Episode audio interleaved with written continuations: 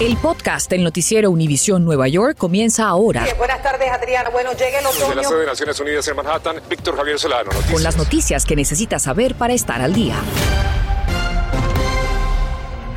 ¿Qué tal? Muy buenas tardes. Se saluda Adriana Vargasino. Y Víctor Javier Solano, como siempre, un gusto que nos acompañe. Y comenzamos con este nuevo caso de violencia estudiantil que en esta ocasión ocurrió en un parque público y no en un plantel escolar. Así es, Adriana. Pierre Ortega logró conversar con la víctima y su madre, quien contactó directamente a Noticias Univisión 41. Por lo que estoy pasando, yo no quiero que otras madres vuelvan a pasar eso con los hijos. Esas son las palabras de dolor de Francisca al describir la brutal golpiza que recibió su hijo por parte de seis compañeros de su misma escuela, la Opportunity Charter School de Harlem. ¿Por qué crees que arremetieron contra ti de esa manera? Eh, por ser celoso. Celos por tu novia, porque a uno de ellos le gusta tu novia, ¿correcto? Correcto.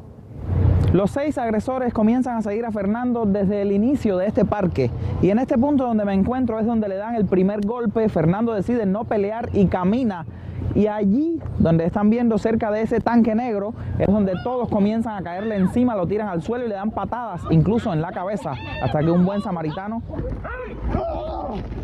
intervino. Tenía la cortada ahí en el labio. Eh, cuando me dieron una trompa en, en la cabeza atrás y el pecho, tenía mucho dolor de pecho esa noche. A pesar de que ocurrió en Morningside Park, fuera de las propiedades de la escuela, nos comunicamos con esta y nos dijeron que están cooperando con la policía en su investigación y que todos los estudiantes involucrados en el incidente han sido suspendidos hasta nuevo aviso. Es muy importante que los papás involucren a la escuela, a las autoridades de la escuela, antes de que ese joven regrese al aula. ¿Qué ayuda te han ofrecido el personal de la escuela? Eh, me dicen que pueden venir a buscarme a la casa y caminarme hasta la escuela para asegurar que llegue bien.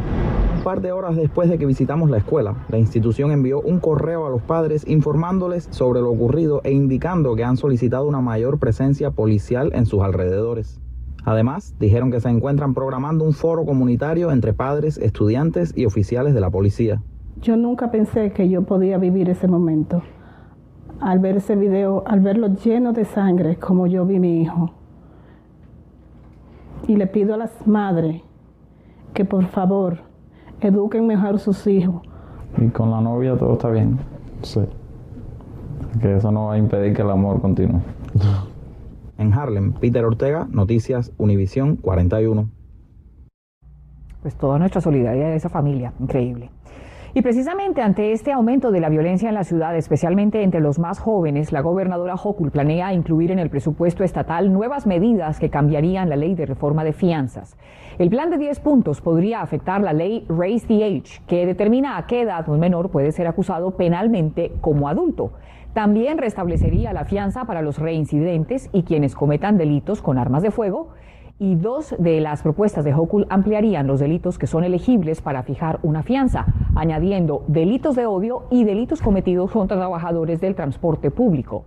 Además, el plan busca aumentar los fondos para programas previos al juicio como asistencia con empleos, así como aumentar los fondos para el tratamiento de la salud mental.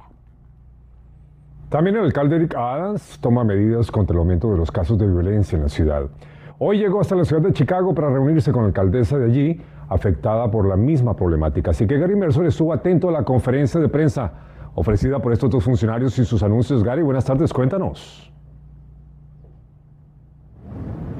Víctor, muy buenas tardes. Esa reunión duró un espacio de 40 minutos y aunque fue privada, eh, ellos dijeron que se reservaban ciertos detalles.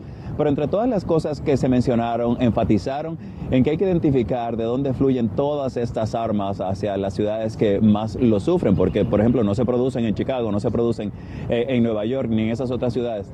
Entonces, eso es algo que reclama del gobierno federal. Otra cosa que mencionó Adams, por ejemplo, es que hay dos grupos divididos. Uno que se enfoca en la prevención, en atacar lo que es la salud mental, la falta de empleos. Pero hay otro que está enfatizando en lo que es la intervención, la inmediatez, en lo que hacen todos estos eh, eh, carros que vemos aquí atrás, que es cuando la policía responde específicamente a una llamada del 911. pero él entiende que es una combinación de ambas y que se le den a las comunidades vulnerables las herramientas para ajustar sus necesidades. La alcaldesa eh, Lori Lightfoot, por ejemplo, de, Chicago, dijo que valora la conversación de Adams, la iniciativa de promover eh, esa, esa, colaboración, esa cooperación para enfrentar este gran problema y que lo puedan combatir de manera conjunta. Adams habló de siete aspectos puntuales que se necesitan para enfrentar directamente este flagelo y todo eso se lo contaremos hoy en solo a las 11. Mientras tanto, retorno con ustedes. Y en este día 23 de la invasión rusa a Ucrania, los bombardeos se sintieron con mayor fuerza en la ciudad de Livet, cerca a la frontera con Polonia. Esto es lo más relevante. Las negociaciones entre Rusia y Ucrania avanzan y las partes tendrían un plan tentativo de 15 puntos. Se reúnen de manera virtual los presidentes de Estados Unidos y China. Joe Biden advierte a su contraparte Xi Jinping sobre los riesgos y consecuencias de apoyar económica y militarmente a su aliado Rusia. El ministro de Relaciones Exteriores ruso, Sergei Lavrov, advierte que todo suministro de armas desde otros países a Ucrania será considerado un objetivo militar.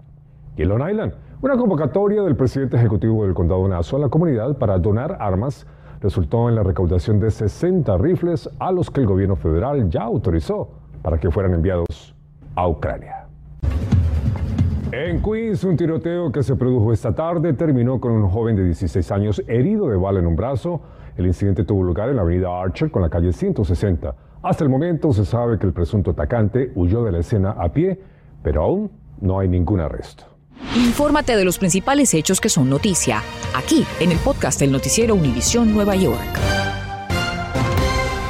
Bueno, y a menos de dos semanas de la fecha límite para la aprobación del presupuesto estatal de Nueva York, padres de familia y activistas luchan porque se incluyan fondos para proveer cuidado infantil gratuito y para todos. Mariela Salgado conversó con ellos y nos explica sobre la propuesta de ley.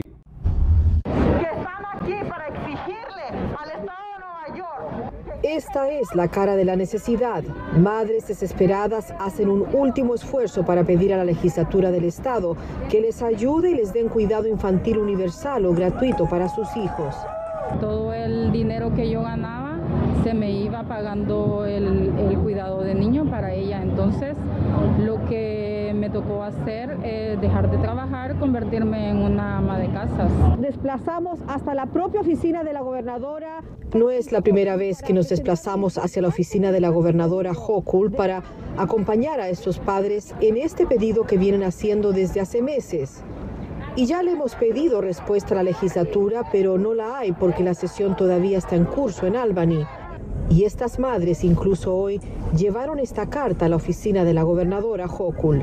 Aquí tenemos una petición, tenemos más de mil, creo que son casi 1.200 firmas de padres en todo el estado de Nueva York que le están pidiendo a la gobernadora y a los legisladores que inviertan una inversión audaz, una inversión que en realidad haga una diferencia. Sería un milagro, dicen estos padres, y la única manera es que el Estado apruebe 5 mil millones para el llamado Universal Child Care.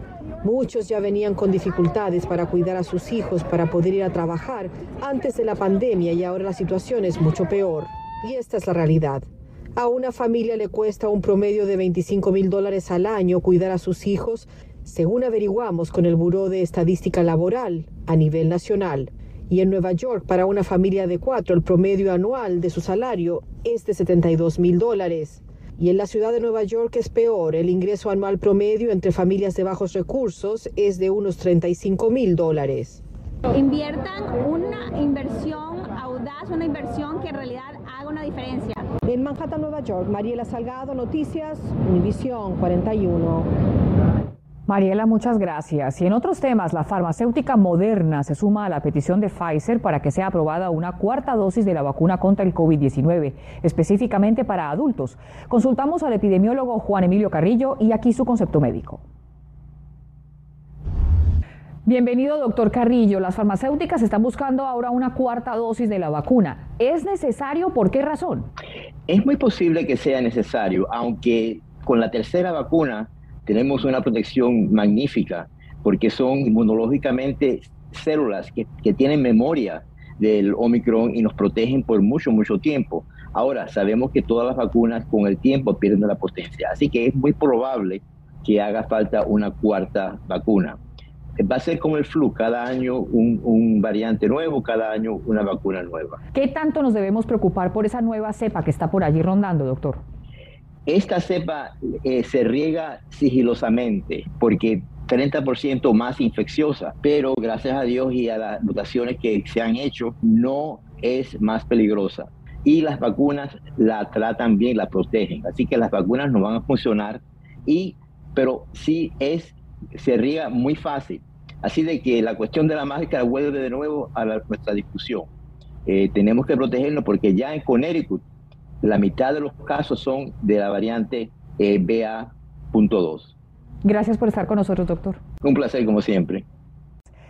Y mientras el costo promedio de la gasolina a nivel nacional es de 4 dólares con 23 centavos, aquí en nuestra área está aún más cara. En New Jersey, por ejemplo, el galón de gasolina regular cuesta en promedio 4,26 y en Nueva York 4,47. Por eso nuestra Berenice Garner salió a buscar cómo encontrar la gasolina más barata cerca a usted.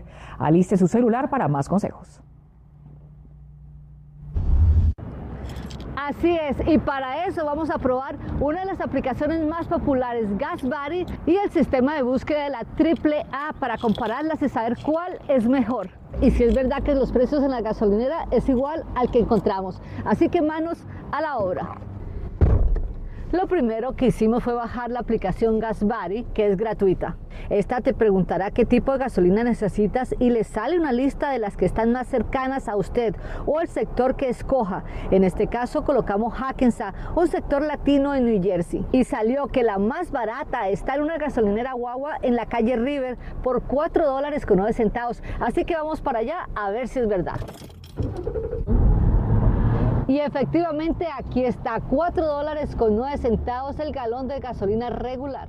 Lo mismo hicimos con el sistema de búsqueda de la página del club de la AAA, que la puede encontrar en Google. Aquí lo único que debe colocar es la ciudad. Una vez más escogimos Hackensack y nos salió la lista de las más baratas. Sorprendentemente encontramos una por 2.89, pero ojo, porque es de marzo 16, así que no perderé tiempo en ir hasta allí porque es muy probable que hoy esté más. Así que vamos a la segunda en la lista que tampoco está mal, 3.95 por galón regular. Vamos para allá a ver si es verdad. Y aquí llegamos y efectivamente cuesta 3 dólares con 95 el precio de gasolina regular. Y esta es la más barata que encontramos en las dos plataformas, en la aplicación y en el sistema de la AAA. En conclusión, la aplicación de GasBuddy es más exacta, pero la de la AAA encontramos definitivamente la gasolina más barata cerca a Hackensack, así que usted hace su elección. Otra de las opciones que tienen los conductores son los clubes o membresías de mercado como esta que también venden gasolina. Pero eso sí tenga en cuenta qué tanto está dispuesto a manejar y cuánto tiempo quiere esperar una línea, ya que todo esto cuenta en su bolsillo. En New Jersey, Berenice Garner, Noticias Univisión 41. Y vean esta historia. El señor Conrado Estrada, un pintor de Westchester, por años escondía su rostro debido a una condición en su nariz hasta que en 2021 conoció al cirujano Thomas Romo III, quien ofreció operarlo sin ningún costo. Y es por esa razón que este bondadoso gesto le hace merecedor al doctor de nuestro ángel del 41 para el mes de marzo. Gracias, señor and, señora. It has been an honor to be uh, recognized by you. It's, it's more about the patients and uh, what they get to get out of this than what I do. I appreciate the recognition. Uh, we will continue uh, on this uh, journey. El doctor Romo encabeza una fundación que realiza operaciones gratuitas a menores con deformidades por todo el mundo. Nuestro ángel dedica este honor a su familia y pacientes. Gracias por escuchar el podcast del noticiero Univisión Nueva York. Puedes descubrir otros podcasts de Univisión en la aplicación de Euforia o en univision.com diagonal podcasts.